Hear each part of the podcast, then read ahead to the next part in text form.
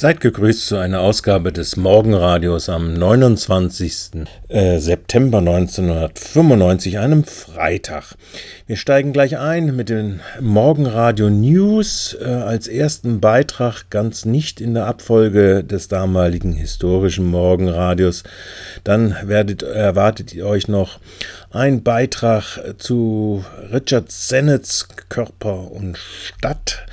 Ähm, der Marktbericht von Frau Zeitz, diesmal La Grande Date. Äh, dann ein Serviceteil, ein bisschen arg zynisch geraten in diesem Fall. Der geht um die Frage verschiedenster Veranstaltungen in Freiburg und ein historisches Datum, nämlich der Europäische Gerichtshof für Menschenrechte hat an jenem, äh, in jenem September 1995 die Berufsverbote Praxis äh, der Bundesregierung, eingeführt durch die Regierung Brandt, ein Riegel vorgeschoben, zumindest was die DKP äh, Beschäftigten und beamteten Beschäftigten im öffentlichen Dienst angegangen ist. Die Lehrerin Dorothea Vogt hatte sich durchgeklagt bis zu diesem Gerichtshof. Im Interview Klaus Dammann, der der Rechtsvertreter vor dem Europäischen Gerichtshof für Menschenrechte gewesen ist. Das im Wesentlichen die Beiträge des Morgenradios äh, des Jahres 1995 und zwar am 29. September, einem Freitag.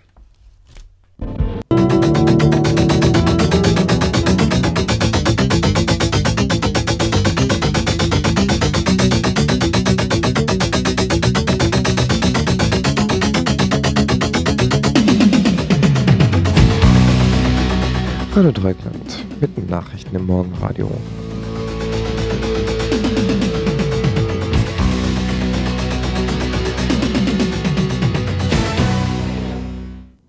Sauber, sauber.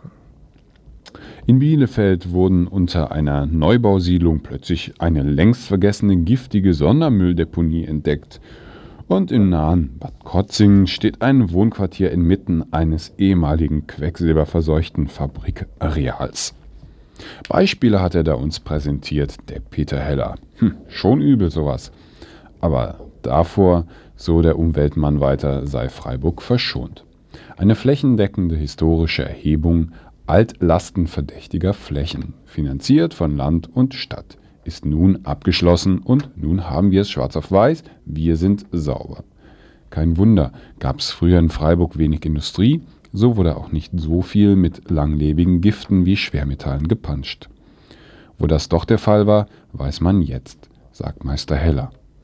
Das wusste man zwar schon länger und passiert ist seitens der Stadt in den betroffenen Arealen herzlich wenig, doch was soll's. Zur reellen Einschätzung von Baugrund braucht man's allemal und wenn demnächst die EG-Grundwasserrichtlinien umgesetzt werden sollen, muss man schon wissen, wo der Schmonz herkommt. So geht man der Sache auf den Grund, bohrt da, wo der Verdacht groß ist und lässt es da, wo man's lassen will. Immerhin, in knapp 770 Fällen mussten die Umweltprüfer beanstanden. Doch keine Sorge, liebe Spekulanten, Gelände ist hier in Freiburg nach wie vor problemlos bau- und verkaufbar. Der Grenzwert macht's.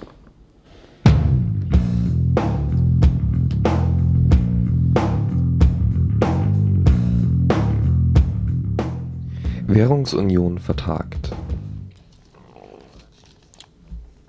Sowohl Bundeskanzler Kohl als auch Finanzminister Weigel können eine Verschiebung der Europäischen Währungsunion offenbar akzeptieren. Weigel sagte in einer Finanzausschusssitzung des Bundestages, eine Verzögerung von ein bis drei Jahren erscheine ihm durchaus annehmbar. Erst vor kurzem hatte Weigel öffentlich geäußert, dass Italien wohl kaum die notwendigen Kriterien bis zum vorgesehenen Termin 1999 erfüllen könne diese beinhalten Festlegungen über die Inflationsrate und das Verhältnis von Staatsverschuldung und Haushaltsvolumen. Durch diese Äußerung Weigels geriet die Lira in ernsthaftes Schleudern. Weigel ist damit in Italien zum Buhmann geworden. Häuptling Buschige Augenbraue lässt das kalt. Die Verzögerung der Währungsunion scheint bereits beschlossene Sache und mit den anderen EU-Regierungen abgesprochen zu sein. Da sich für die EU-Scheinchen sowieso niemand so richtig erwärmen kann, regte sich nur der Ex-Wirtschaftsminister Hausmann über die Verspätung auf. Er bezeichnete die Verschiebung als Anfang vom Ende. Toll wäre die Währungsunion sowieso nicht. Bisher konnten die europäischen Regierungen wirtschaftliche Schwierigkeiten durch diverse Auf und Abwertungen ihrer Landeswährungen relativieren. Mit der Einführung des EKU ist das nicht mehr möglich. Vor allem dann, wenn sich die Bundesregierung mit ihrem Konzept eher einer europäischen Bank durchsetzt. Durch die hohen Anforderungen an Stabilität werden die einzelnen Regierungen vor allem soziale Leistungen nicht wie bisher finanzieren können. Soziale Konflikte in Griechenland, Spanien und Portugal sind programmiert. Aber was stört uns das? Wir sitzen gemütlich im Warmen, trinken Kaffee und finden es egal Irgendwann wird sich die Zirkulation der EQ-Scheinchen von der Peripherie vollends ins Zentrum Kerneuropas verlagern, während der Güteraustausch zunehmend in Form von Geschenken, insbesondere von Drogen, stattfindet. In das dadurch in Frankfurt entstehende Schwarze Loch stürzt dann zunächst die Bundesrepublik. Die übrigen europäischen Länder werden auf die dadurch verursachte Erschütterung nur reagieren können, indem sie sich von ihrer terrestrisch-materialistischen Basis lösen und genauso zu flottieren anfangen wie heutzutage noch die Währungen. Letztlich wird das Ganze zu ein paar neuen Satelliten führen, auf denen die Relikte des Abendsland und die zunehmend wackeliger gewordene Erde kreisen.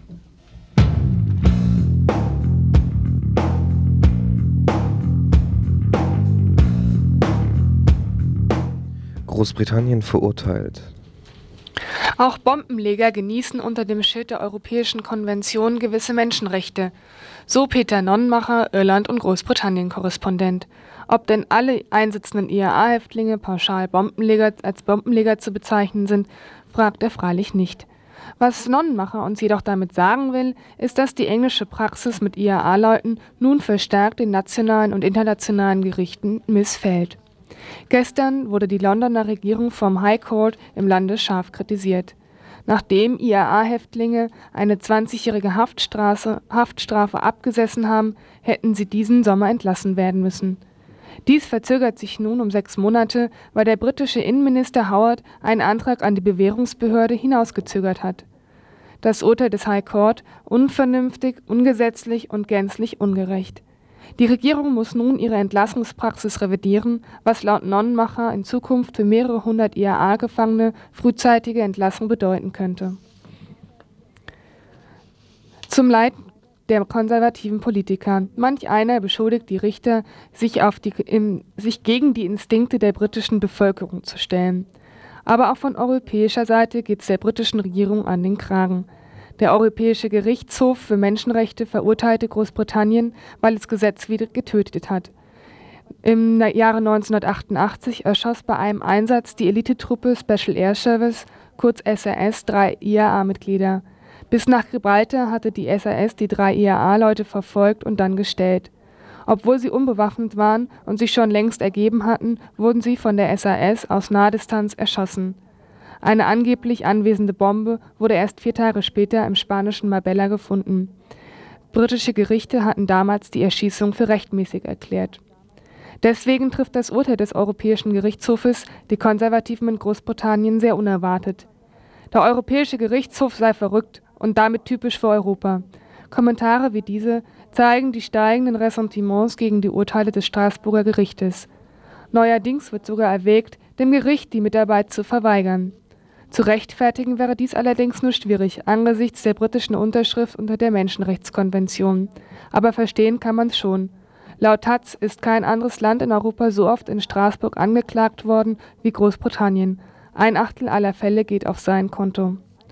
Ach übrigens, der Gerichtshof verurteilte London zwar, den, die Prozesskosten zu tragen, die Familien der erschossenen IAA-Mitglieder werden aber nicht entschädigt.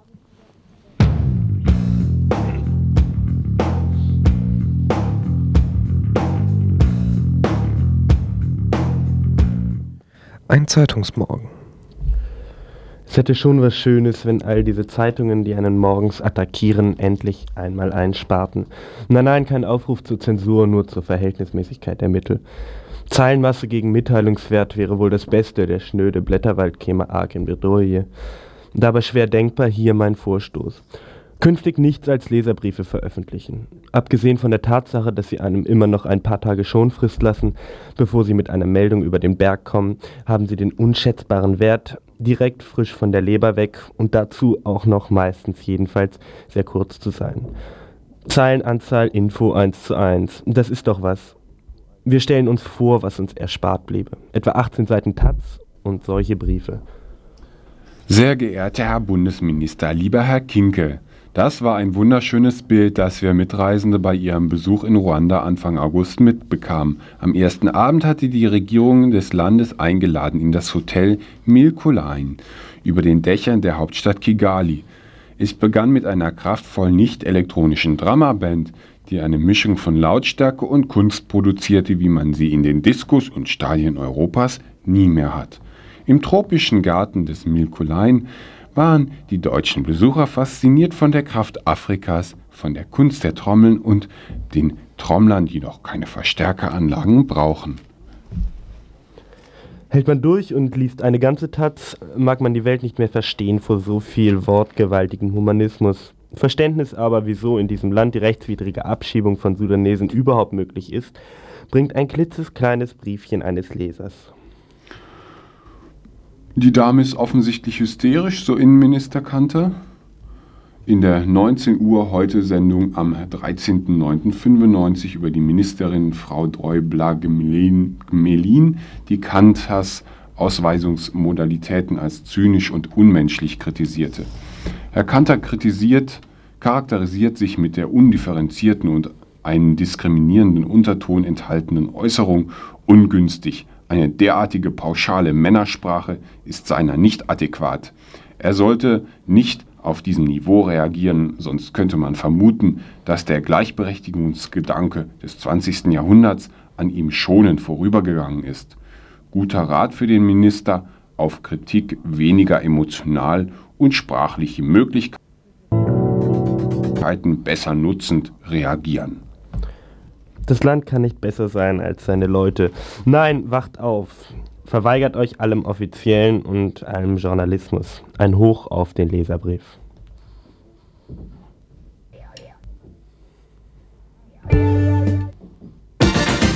Jetzt habe ich es gefunden. Das Wetter. Du hast das Wetter gefunden? Hä? Jetzt habe ich es. Was? Das Wetter.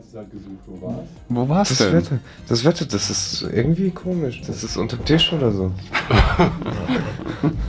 Naja, auf dem Tisch auf jeden Fall noch zumindest.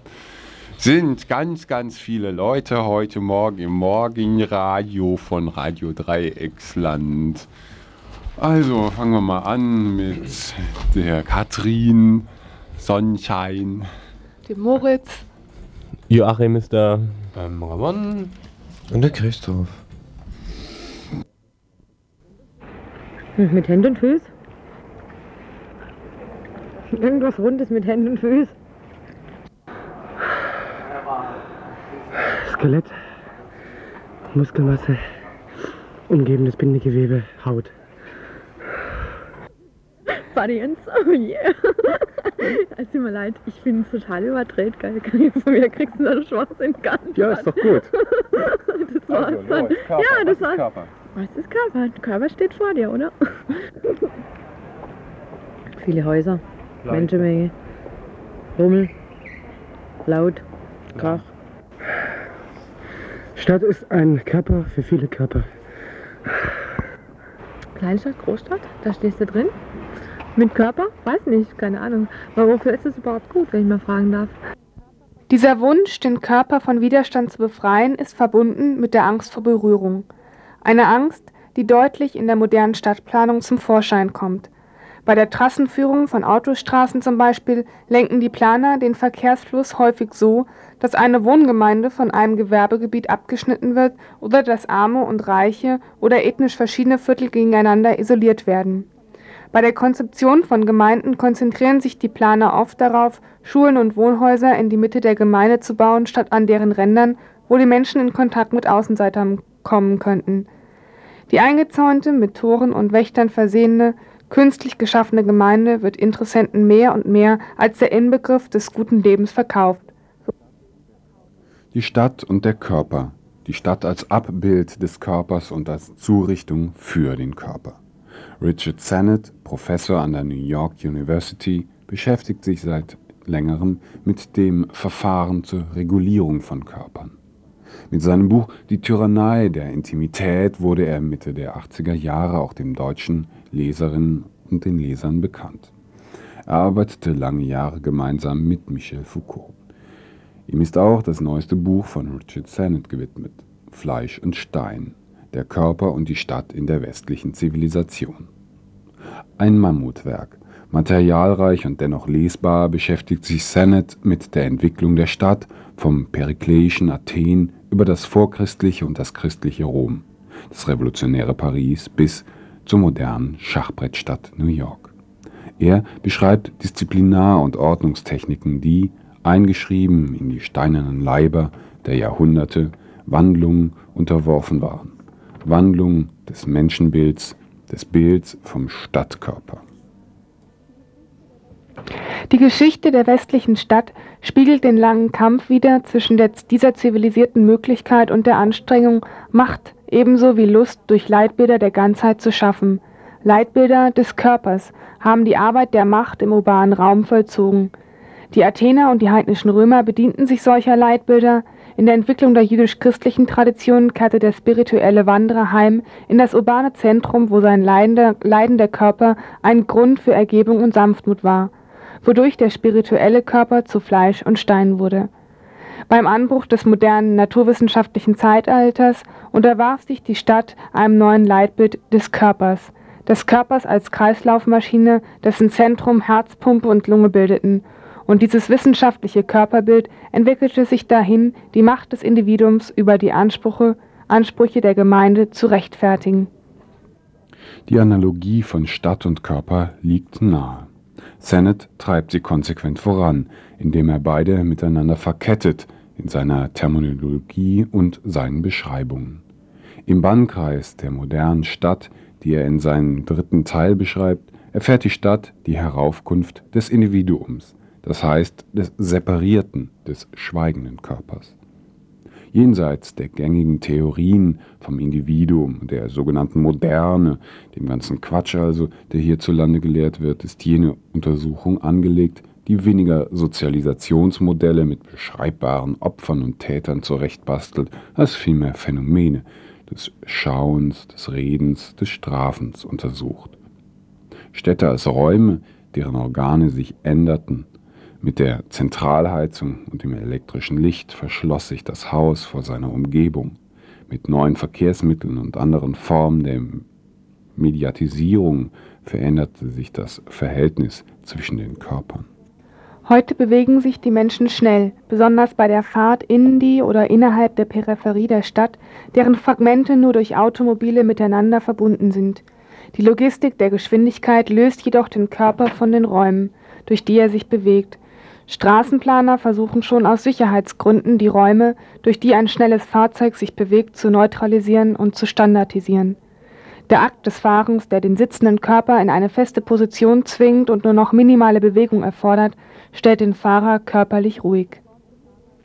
Rasche Fortbewegung wie in einem Auto ermutigt die Benutzung eines Bildrepertoires, verstärkt die Neigung, schnell zu klassifizieren und zu urteilen. Eine fragmentierte Geografie begünstigt das Bildrepertoire, weil am Stadtrand jeder Bereich seine besondere Funktion besitzt. Zuhause, Einkaufen, Büro, Schule. Durch leere Flächen von anderen Fragmenten getrennt. Somit ist eine schnelle und einfache Sache zu beurteilen, ob jemand an einem bestimmten Ort gehört oder sich in einer dem Ort unangemessenen Weise verhält.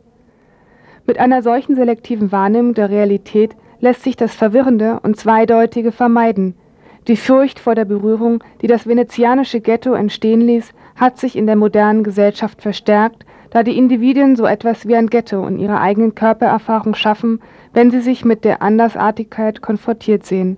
Geschwindigkeit, Flucht, Passivität.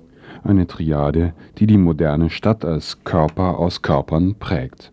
Kein Kulturpessimismus trieb Sennett zu diesem Gewaltakt, der rund 500 Seiten füllt, sondern vermutlich jene begeisternde Ergiebigkeit, Historie so zu betreiben, wie er sie betrieben hat, entlang bestimmter Phänomene und ihrer Funktionen, ihres vordergründigen Sinns und der Bedeutungsregime, die ihn einbetten.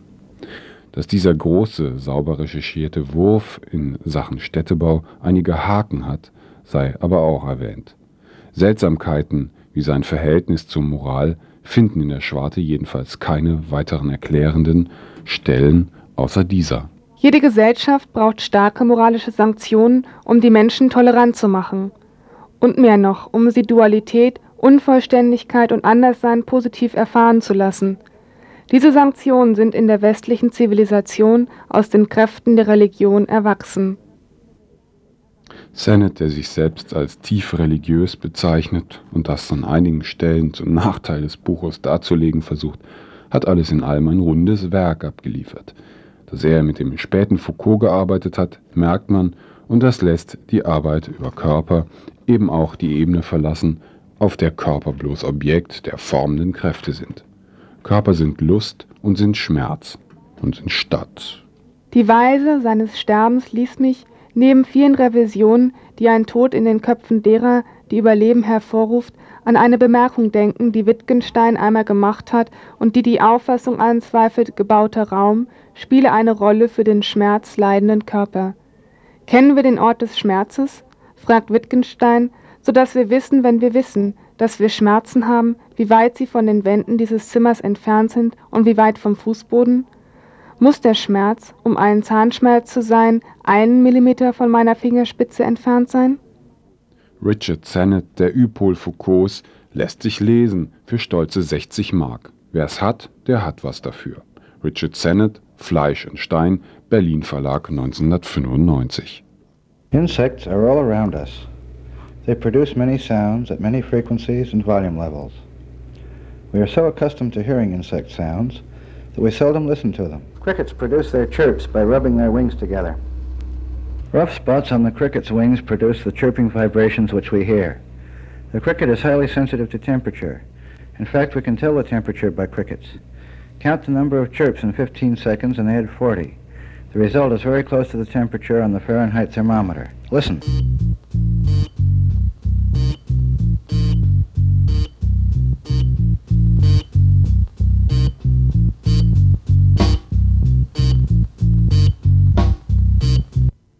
Service, Service, Service, Service, Service, Service, Service, Service.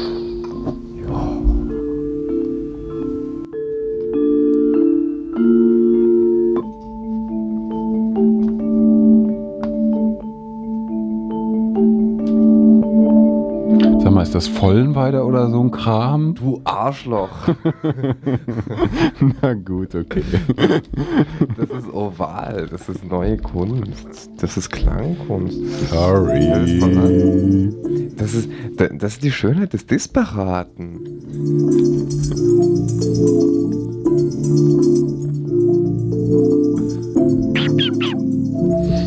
Okay, okay. Ich habe hier noch einen Haufen, der ich, den ich versuche hier während der Veranstaltungshinweise durchzuackern.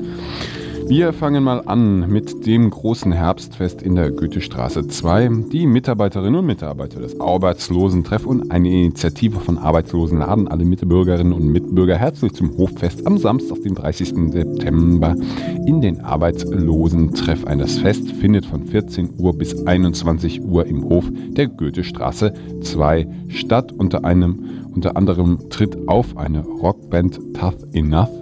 Die haben offensichtlich noch Arbeit, also so schlecht können sie nicht sein, wobei das will gar nichts heißen.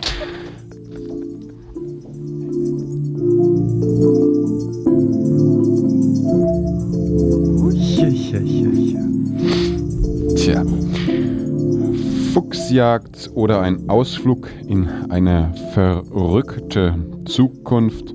Das Theaterprojekt von des Bruders von Oliver, nämlich von Hans Dürr, zeigt ein spannende, humorvolles Theaterstück mit nachdenklichem Hintergrund, eine ökologische Tragödie mit Bewegung und Musik frei nach Slavomir Mrozek. Wir sind in der Nervenheilanstalt von Francheville, irgendwo in Frankreich. Patienten auf das Abstellgleis geschoben, treffen ihrerseits auf ein Klinikpersonal, das während der Therapie bald an die eigenen neurotischen Grenzen stößt. Alles ganz normal also. Und dann während einer Sitzung beginnt die Fuchsjagd, das am heute und morgen, will heißen Freitag und Samstag, jeweils 20.30 Uhr im Podium in der Harmonie.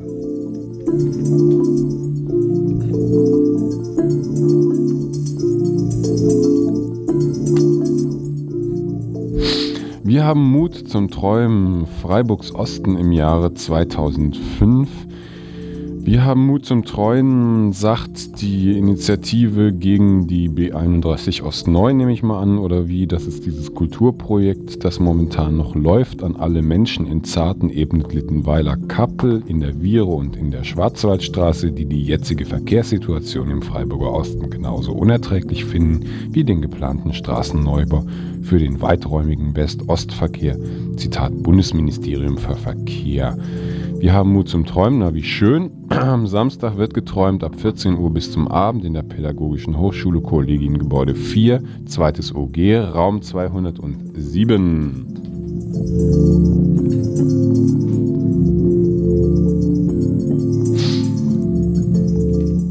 Peter Paul Zahl wurde 1944 in Freiburg geboren und lebte bis 1953 in der DDR. Mittlere Reifelehre Gesellenprüfung als Klein-Offset-Drucker im Rheinland. Das ist ja sehr interessant.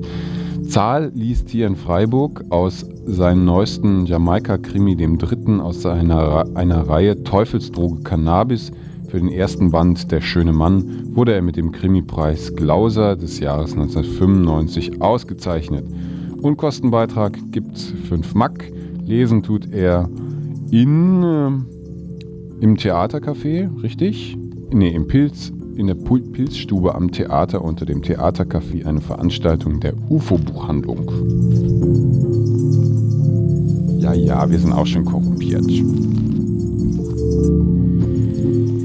Gut, was haben wir noch? Ernst Mosch und seine Original-Egerländer Musikanten sind leider verlegt auf den 5. Januar 1996. Schade, oh. schade.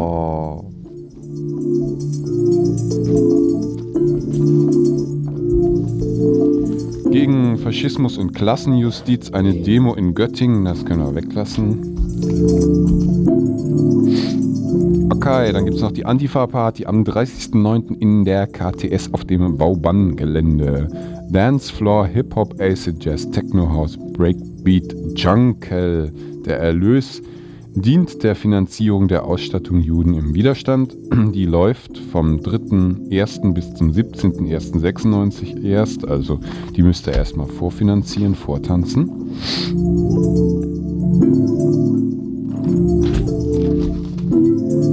Ah, und dann gibt es noch ein wunderschönes, ein Stadt-Land-Fest. Ein Ver Veranstaltungsort ist die Reithalle in, äh, in der Ihlenfeld-Kaserne in Offenburg ebenfalls am Samstag, will heißen morgen, Beginn um 11 Uhr, Landwirtschaft aus der Region, eine Veranstaltung der ABL, der Arbeitsgemeinschaft Bäuerliche Landwirtschaft. Frau Zeitz, wie können Sie da nur Ihre Augenbrauen hochziehen? Das ist doch toll, Natur- und Heimatkundliche Präsentationen gibt es. Regionale Museen stellen sich vor, aussterbende Berufe stellen sich vor oder werden gezeigt, Infostände, Lesungen und Vorträge. Ich wusste gar nicht, können Bauern lesen? Na gut, okay, lassen wir das. Damit lassen wir es mit den Veranstaltungshinweisen.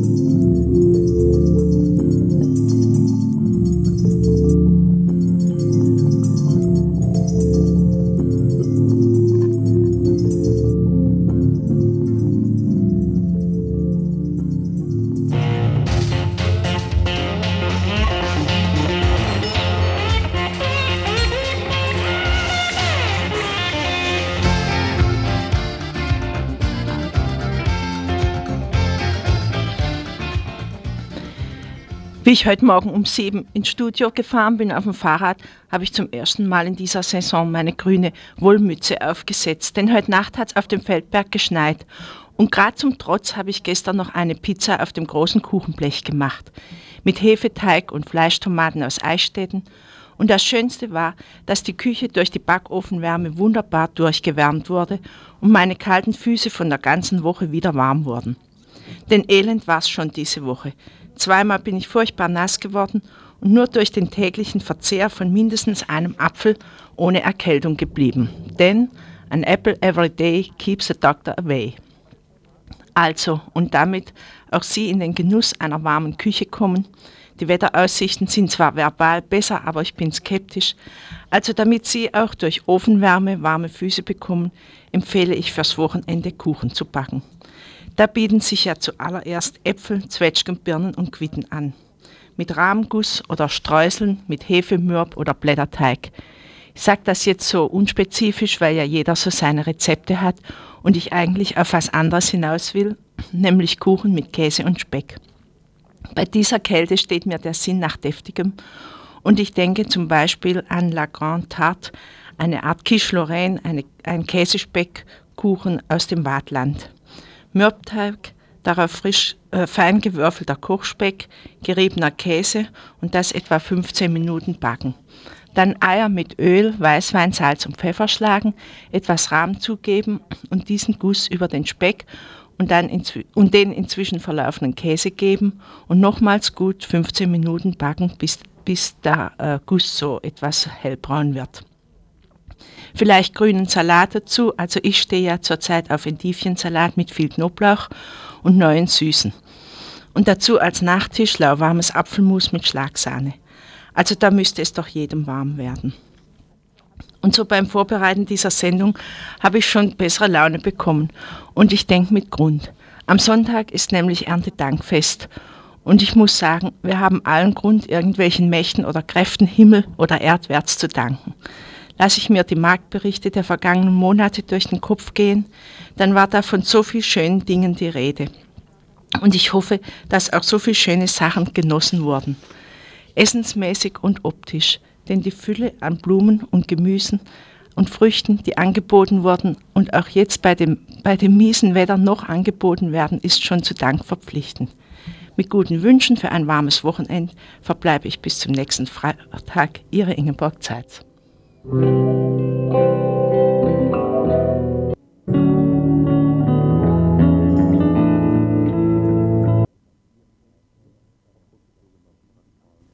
Aufgrund des sogenannten radikalen Entla Erlass entlassen worden. Dieser Erlass verlangte von den Beamtinnen Treue zur Verfassung. Ein Engagement, zum Beispiel für die Deutsche Kommunistische Partei (DKP), reichte aus, um eine Untreue zu begründen. In Freiburg bedeutete das konkret dass vier Beamte Berufsverbot erhielten, zwei Postboten, ein Sonderschullehrer sowie ein Arbeitsvermittler beim Arbeitsamt. Sie wurden gegangen, obwohl sich ihre Vorgesetzten bzw. die Eltern der Schüler dagegen wandten. Einigermaßen unspektakulärer waren hingegen Fälle von Uni-Absolventinnen, die trotz Lehrerinnenmangels gar nicht erst eingestellt wurden. Einige der Entlassenen wurden Anfang der 90er wieder eingestellt. Jetzt können sie sogar mit Schadensersatz für ihre Arbeitslosigkeit rechnen, denn der Europäische Gerichtshof für Menschenrechte hat das Berufsverbot gegen Dorothea Vogt für menschenrechtswidrig erklärt. Sie war verbeamtete Lehrerin in Niedersachsen und DKP-Mitglied. 1986 erhielt sie Berufsverbot wegen des Engagements in der Partei. Näheres zum Urteil und seinen Konsequenzen könnt ihr im folgenden Interview hören. Ich telefonierte mit dem Anwalt von Dorothea Vogt, Klaus Dammann. Ja, das äh, Urteil vom Europäischen Gerichtshof für Menschenrechte hat im Grunde genommen den Bericht der Europäischen Kommission für Menschenrechte, das ist sozusagen die erste Instanz, in vollem Umfang bestätigt.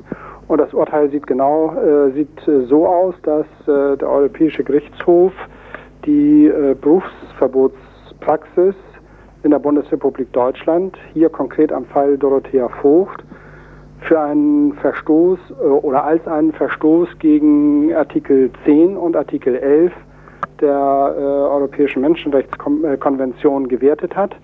Artikel 10 sieht vor Schutz der Meinungsfreiheit und Artikel 11 ist äh, Vereinigungsfreiheit, also äh, die Freiheit auch einer politischen Partei anzugehören. Es hat daneben nicht weiter geprüft, ob auch ein Verstoß gegen Artikel 14 vorliegt. Das ist äh, Diskriminierungsverbot. Das wäre dann nur im Zusammenhang eben mit Artikel 10 oder Artikel 11. Und es hat äh, zunächst die Entscheidung offen gelassen, in welcher Höhe äh, Dorothea Vogt also ein Schadensersatzanspruch zugesprochen wird. Wenn eine Kon äh, Konventionsverletzung festgestellt wird, kann und wird in der Regel äh, nach Artikel 50 der Konvention eine, eine Schadensersatzsumme festgesetzt. Und in diesem konkreten Fall hat es also sozusagen die Parteien aufgefordert, ähm, über die Höhe jetzt des Schadensersatzes zu verhandeln und da zunächst eine Einigung herbeizuführen.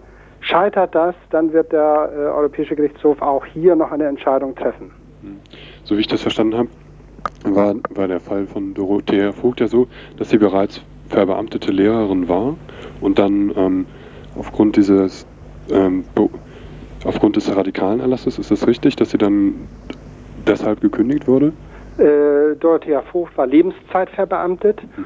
und äh, dann ist das äh, richtige Mittel das, der, der, der, das Disziplinarverfahren, das ist gegen sie eingeleitet worden und äh, dann auch äh, rechtskräftig äh, abgeschlossen worden durch Entscheidung, durch Urteil des Oberverwaltungsgerichts Lüneburg, äh, das mit der äh, Amtsenthebung endete. Sie ist allerdings vorher schon Mitte 86 suspendiert worden und ist dann, nachdem in Niedersachsen äh, die SPD zusammen mit den Grünen die Landesregierung gestellt hat, 1991 wieder eingestellt worden.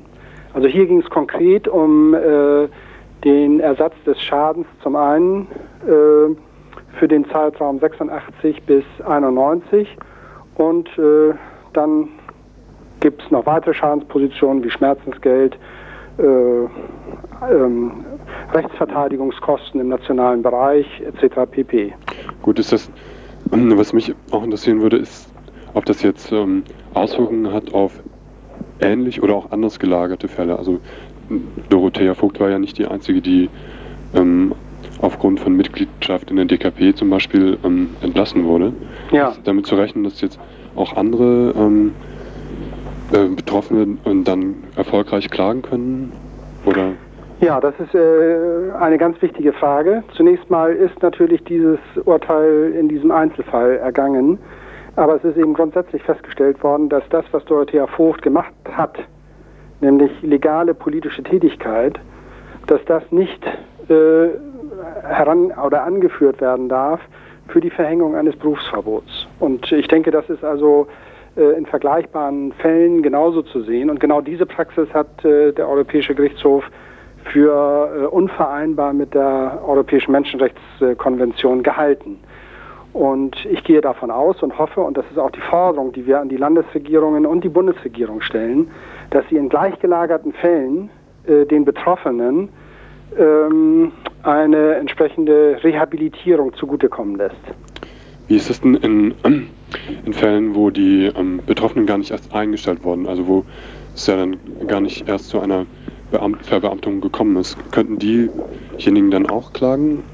Also ich habe äh, gehört von zwei Verfahren in Baden-Württemberg, die äh, die Wiedereinstellung oder die, die Einstellung in den öffentlichen Dienst äh, begehrt haben und die äh, mit just der Berufsverbote-Argumentation zurückgewiesen worden sind. Also ich würde allen die Empfehlung geben, äh, dass sie sich sofort äh, bei den jeweiligen Behörden äh, um Einstellung in den öffentlichen Dienst bewerben.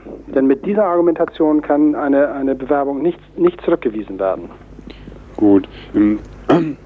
Der, der, die Ursache bei Dorothea Vogt oder die Begründung für, für die Suspendierung war ja wohl ihre, ihre Mitgliedschaft in der DKP. Wie ist das denn bei ähm, Berufsverboten, die ausgesprochen wurden gegen Mitglieder von eben ver, ja, sagen wir, verbotenen ähm, Organisationen wie KBW oder KPD oder ähnlichen? Ähm, ist, dann, ist damit ähm, zu rechnen, also ist mit diesem Urteil sozusagen diese, sind diese ähm, Berufsverbote damit jetzt noch gedeckt durch dieses Urteil oder wird es in diesen Fällen auch fragwürdig? Also da muss man äh, sehr genau unterscheiden, und zwar in mehrfacher Hinsicht. Sobald eine Partei oder Organisation verboten ist und verboten worden ist und darauf ein, äh, eine Entfernung aus dem öffentlichen Dienst gestützt wird, dann ist das mit Sicherheit rechtmäßig. Das ist äh, durch dieses Urteil auch gedeckt. Äh, sofern das äh, gestützt wird auf eine Argumentation, dass äh, politische Tätigkeiten, die legal sind, im Rahmen einer äh, verfassungsmäßigen Organisation und sonst keine äh, Gesetze verletzt werden, dann dürfte das nach diesem Urteil äh, nicht rechtens sein, darauf ein Berufsverbot zu, zu, stützen. Ich habe heute gerade in, in der Frankfurter Allgemeinen Zeitung gelesen, dass dieses Urteil von den Republikanern und von, der, von rechten Organisationen sehr begrüßt worden ist. Da möchte ich ganz deutlich sagen, dass äh, die Politik dieser Organisationen meiner Meinung nach äh, die Entfernung aus dem, Berufs, aus, die, aus dem Beruf äh, rechtfertigt. Weil da zum Beispiel äh, Tatbestände wie Volksverhetzung, wie Rassenhass, Rassendiskriminierung äh, geschürt wird. Und das ist durch dieses Urteil nicht gedeckt. In keiner Hinsicht. Und da äh, möchte ich auch der, der Bundesregierung äh, ganz entschieden widersprechen. Das hat sie nämlich im Prozess auch deutlich gemacht, dass wenn ein solches Urteil ergeht, in gleicher Weise auch rechte Organisationen bis hin zu neofaschistischen Organisationen dann also nicht aus dem, äh, aus dem äh, äh, nicht also geahndet, deren Handlungen nicht geahndet werden kann. Das ist, äh, das ist nicht richtig. Heißt das dann, ähm, also die, die Mitgliedschaft in einer ja, zugelassenen Partei wie ähm, Republikanern oder DKP kann also nicht zu Berufsverboten führen, aber ähm, andere. Ähm, nein, ich sagte, nein, nein, nein, ich sagte gerade. Also erstens muss man unterscheiden zwischen äh, Verbot, Nichtverbot und dann muss man unterscheiden zwischen politischem Inhalt. Und äh, rechte Organisationen neigen nun mal dazu, äh, insbesondere äh, Rassenhass und äh, Rassendiskriminierung äh, äh, zu schüren und öffentlich politisch zu vertreten. Und das ist durch dieses Urteil nicht gedeckt. thank you.